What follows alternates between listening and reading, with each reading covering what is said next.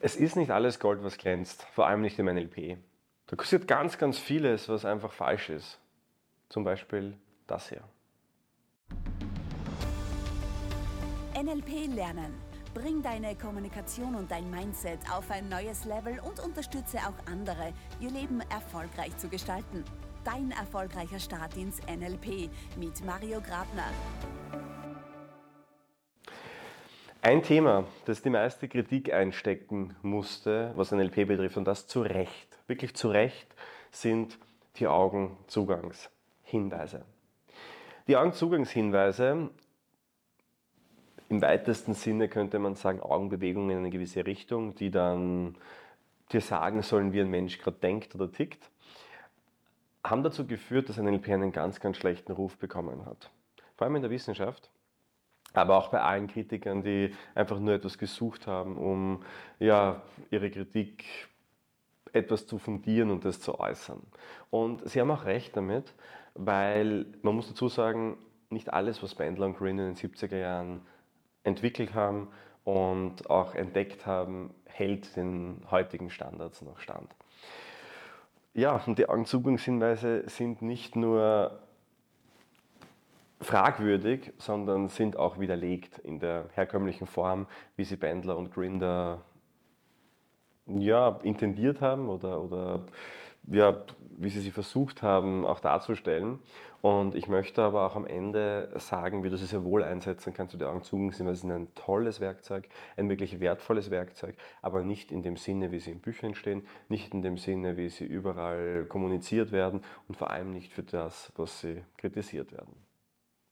Aber fangen wir mal von vorne an. Und zwar, ähm, wir schreiben das Jahr 1971, Bendler und Grinder, ja damals nur Bendler und später auch Grinder dazu, ein paar Monate später, ähm, haben eine Entdeckung gemacht, eine ziemlich spannende. Und zwar, wenn Menschen nachdenken und Informationen abrufen, blicken sie in gewisse Richtungen. Das ist auch ganz logisch irgendwie und wenn du das, also logisch ist es damals nicht gewesen, aber es ist leicht beobachtbar, wenn du mit einer Person sprichst, dann ist es selten so, dass man sich dauernd in die Augen schaut, das ist irgendwie komisch, sondern ähm, Natürlich ist es so, dass wenn wir sprechen, wir wieder mal wegschauen, in eine Richtung schauen, nach oben, nach unten, links, rechts und dann den Blick wieder aufnehmen. Also man, man hat immer so 50, 60 Prozent Blickkontakt, der Rest wandert, wandern die Augen herum. Bandler und Grinder haben erkannt, dass dieser Blickkontakt sich besonders dann stark und sehr präzise in eine Richtung bewegt, wenn wir über gewisse Dinge nachdenken oder Informationen sortieren oder suchen. Und ähm, haben daraufhin sich überlegt, da müsste es doch eigentlich ein Muster geben, das so universell für alle gelten muss. Weil wenn das Menschen machen, dann schauen wir, ob es das gibt. Und sie haben dann die Augenzugangshinweise entwickelt und haben dann gesagt, Menschen, die, und das geht jetzt immer quasi aus Sicht des Beobachters, also jetzt in deiner Sicht, ja, wenn Menschen nach rechts oben schauen, hm, hm, dann erinnern sie sich an etwas, was sie gerade sehen, also visuell erinnert, wäre rechts oben. Wenn Menschen nach links oben schauen, dann konstruieren sie etwas. Das heißt, man stellt sich zum Beispiel einen rosa Elefanten vor, den gibt es nicht wirklich, sondern man muss ihn konstruieren im Kopf. Das gleiche ist im auditiven Kanal auf der quasi waagrechten ähm, äh, Ebene, wo man quasi sagt, okay, denke an deine Türklingel, einen Handyklingelton, okay, ich erinnere mich. Oder denk mal, wie ein Affe deinen Handyklingelton, keine Ahnung, mit Achselzucken nachspielt und dann Ah, ja, lustig. Da könnte man so Bilder und Ton konstruieren. Also auditiv erinnert, auditiv konstruiert, rechts und links. Und dann quasi auf der wenn man nach unten schaut, hat man gesagt, nach ähm, rechts unten, da ist eher ja, der innere Dialog, ja, wenn man so an irgendwas denkt, wie jemand spricht oder wenn man sich selbst mit ähm, etwas vorsagt. Und ähm, links unten wäre dann der kinästhetische Kanal, also wenn wir fühlen, dann schauen Menschen nach rechts oben. Das Problem war, sie haben das natürlich relativ rasch ähm, entdeckt und haben dann gesagt, okay, jeder Mensch tickt so und wenn man halt in einer Schablone auf Menschen schaut, dann erkennt man das halt überall. Und ähm, die haben das dann niedergeschrieben und es haben dann findige Menschen, nämlich kritische Menschen vor allem, haben das dann entdeckt und haben gesagt, na warte mal, wenn das konstruiert ist, was da so links oben ist, ähm, dann ist es eigentlich gelogen. Das heißt, man müsste damit eigentlich Lügen erkennen können. Nicht wirklich. Ähm, weil konstruiert heißt nicht automatisch gelogen. Es kann ja auch sein, wir konstruieren ja ständig irgendwelche Dinge. Wenn du die Augen schließt und dir vorstellst, wie keine Ahnung, das letzte Café aussah, in dem du gesessen bist, wirst du es auch nicht zu 100% herholen können, sondern du wirst auch etwas dazu erfinden und wirst einmal eine grüne Wand dort machen, wo eine gelbe Wand war. Also es ist ein relativ fließender Übergang. Nur, die haben es halt damals so niedergeschrieben und dann haben es andere weiter benutzt und dann ähm, hatte man eben diesen Glaubenssatz durch NLP oder mit Hilfe von NLP-Augenzugungshinweisen kann man Lügen erkennen. Das ist so weit gegangen und das ist keine Lüge, dass ich vor mittlerweile schon sieben Jahren, aber trotzdem nicht in allzu ja, weiter Vergangenheit, ähm, mit einem Polizisten gesprochen habe, die die Augenzugungshinweise noch gelernt haben, wenn sie Menschen quasi befragt haben, haben die diese Augenbewegungen gelernt, um herauszufinden, ob die Person die Wahrheit sagt. Also völlig absurd, weil, ganz wichtig, heute wissen wir, das ist natürlich vollkommener Schwachsinn, das ist nicht nur Schwachsinn, sondern ist auch widerlegt mittlerweile. Warum? Es gibt zum Beispiel Studien aus dem Bereich Framing und Priming, wo zum Beispiel und, äh, Fragestellung war, stell dir mal vor, du hast eine Wohnung im fünften Stock und dein Nachbar im vierten Stock gegenüber hängt auf seinem Balkon gerade Wäsche auf. Schau dir, das quasi, schau dir mal an, welche Kleidung der da aufhängt. Ja, oder stell dir mal vor. Und die Menschen haben dann halt runtergeschaut. Ist ja logisch, wenn du im fünften Stock bist und die andere, die du anschauen sollst, Person im vierten Stock am Balkon ist, musst du zwangsweise runterschauen, außer du stellst dir halt vor, dass der vierte Stock des anderen Hauses höher ist, weil das Haus auf dem Hügel steht. Aber machen halt die wenigsten. Das heißt, es kommt viel weniger darauf an, quasi was man sich vorstellt, sondern was man gerade im Kopf an Zusammenhängen und Strukturen und Bildern baut. Das bedeutet, es ist ja logisch, wenn ich zu dir sage, du stehst am Dachboden und schaust runter, dass du runter schaust und nicht vorstellst, wie dein Dachboden aussieht und dann, oder so, ja, äh, wie dein Dachboden aussieht und dann ähm, dir das konstruierst und deshalb nach oben schaust. Also ich glaube, es ist heute offensichtlich, dass es einfach nicht mehr adäquat ist. Das heißt, sowohl Lügen erkennen ist Blödsinn, können wir wegnehmen als auch das Thema, immer wenn ich da hinschaue, ist es erinnert, immer wenn ich da hinschaue, ist es konstruiert, ist auch widerlegt, gibt es nicht. Keine Studie konnte das replizieren.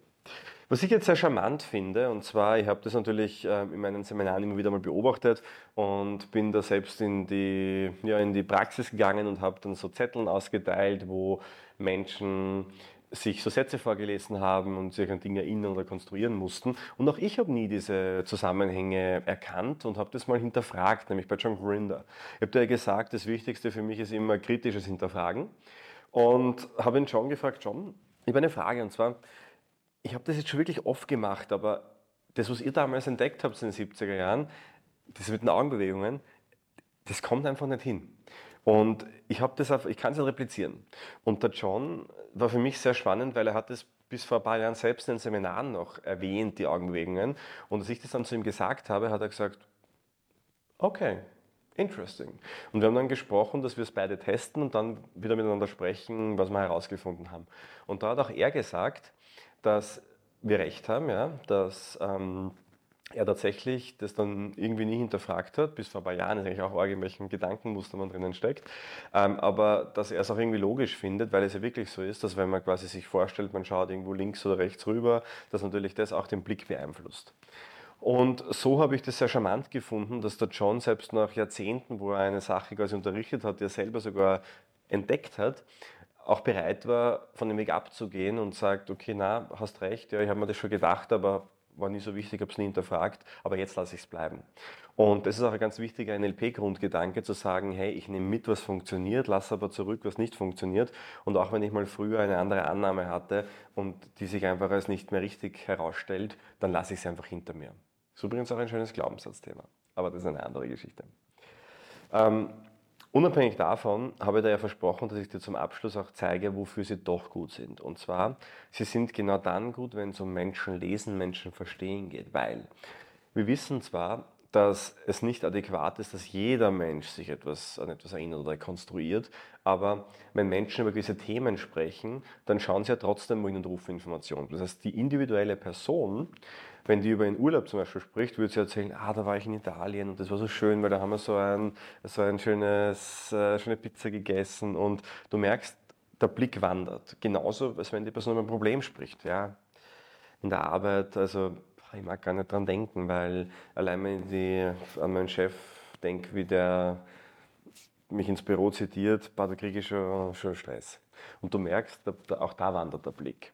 Und das ist für dich aber wieder ein guter Punkt zum Kalibrieren, weil du weißt du ganz genau, okay, wenn die Person über die Situation spricht, dann ruft sie die Information hier, hier, hier, hier, hier ab. Das merkst du dir.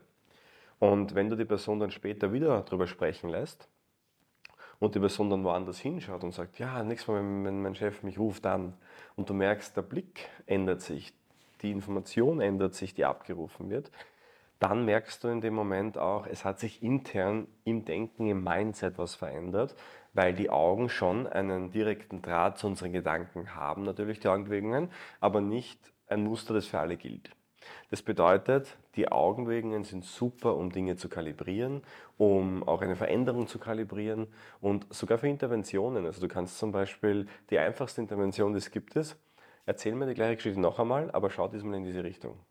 Und du wirst sehen, dass es der Person sehr schwer fällt, das wieder herzuholen, weil es einfach intern so gespeichert ist und auch das schon Dinge verändern wird. Aber Übung macht den Meister und testen, das braucht es halt, ja. Test es einfach aus, du wirst überrascht sein, wie, wie heftig der Unterschied ist, wenn du Menschen aus einer anderen Perspektive heraus etwas erzählen lässt oder mal beobachtest, wo schauen Menschen hin und die Perspektive dann veränderst im Coaching oder auch in persönlichen Gesprächen und wie viel du erkennen kannst, wenn du einfach nur hinsiehst und einfach daraus Muster erkennst und dadurch Menschen besser verstehst, Menschen liest. Und im Endeffekt geht es genau darum, dass du Menschen weiterbringst, dich selbst weiterbringst. Und wir nutzen halt alles, was wir zur Verfügung haben. Ja, jedes Muster, jedes, jede Möglichkeit und die Augenbewegungen sind halt eins davon. Eine andere Möglichkeit ist ein persönliches Coaching. Und das möchte ich dir an dieser Stelle schenken. Und zwar 30 Minuten mit einem unserer Coaches. Die Zeit nehmen wir uns für jeden einmal. In dieser Zeit, in diesem Coaching besprechen wir deine Ziele, deine Anliegen, schauen uns an, wo möchtest du hin, wie kommst du dahin und schauen uns an, wie wir helfen können dabei, dorthin zu kommen. Ich freue mich, wenn wir da helfen können, wünsche dir alles Liebe und ich freue mich auch, dass du unseren Podcast hörst, uns die Wertschätzung gibst, den Podcast likest, abonnierst und bewertest. Danke dir dafür. War der NLP Lernen Podcast von MyNLP. Wenn auch du mit NLP deine Ziele erreichen willst, dann buche jetzt dein kostenloses NLP-Coaching auf mynlp.at/coaching. Wir analysieren mit dir deine aktuelle Situation und geben dir Strategien in die Hand, die dich auf ein neues Level heben.